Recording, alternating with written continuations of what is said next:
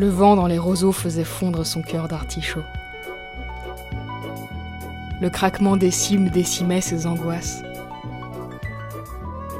Il était encore dans la fleur de la jeunesse, mais n'avait pas beaucoup d'amis de son âge.